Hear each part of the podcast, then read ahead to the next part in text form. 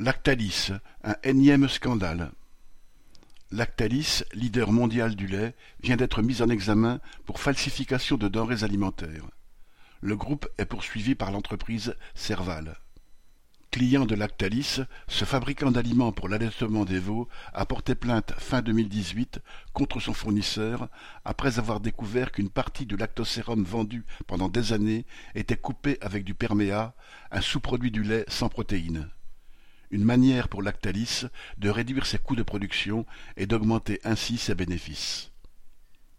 Une plainte en 2018, une mise en examen en 2022. Y aura-t-il un procès? Rien n'est moins sûr. En 2018, Lactalis avait été accusé d'avoir vendu du lait infantile contaminé à la salmonellose. Des familles ont porté plainte, mais jusqu'à aujourd'hui, l'enquête est en cours sans date de procès. La justice n'est pas pressée de demander des comptes à Lactalis.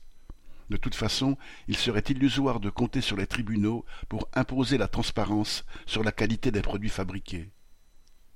Les capitalistes sont prêts à faire boire n'importe quoi pour préserver leurs profits.